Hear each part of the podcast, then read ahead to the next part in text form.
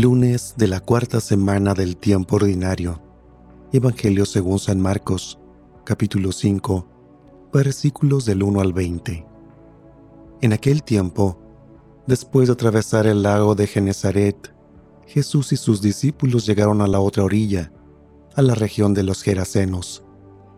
Apenas desembarcó Jesús, vino corriendo desde el cementerio un hombre poseído por un espíritu inmundo, que vivía en los sepulcros. Ya ni con cadenas podían sujetarlo.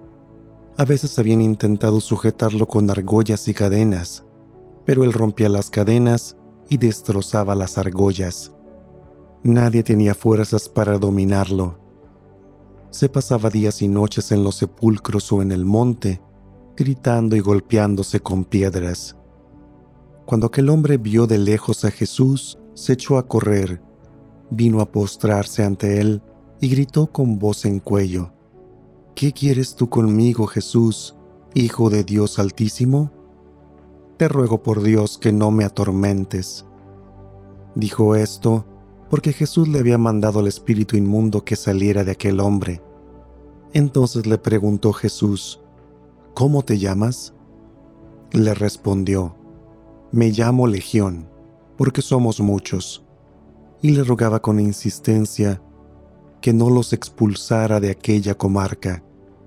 Había allí una gran piara de cerdos que andaban comiendo en la falda del monte.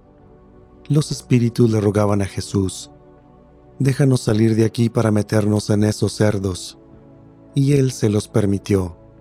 Los espíritus inmundos salieron del hombre y se metieron en los cerdos y todos los cerdos, unos dos mil, se precipitaron por el acantilado hacia el lago y se ahogaron. Los que cuidaban los cerdos salieron huyendo y contaron todo lo sucedido en el pueblo y en el campo.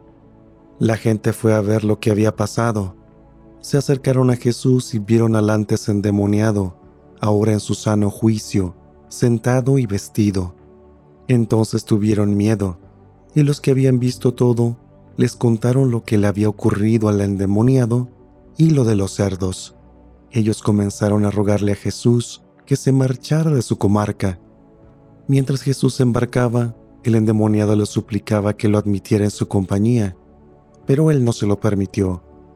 Y le dijo, Vete a tu casa a vivir con tu familia y cuéntale lo misericordioso que ha sido el Señor contigo y aquel hombre se alejó de allí y se puso a proclamar por la región de Decápolis lo que Jesús había hecho por él, y todos los que oían se admiraban.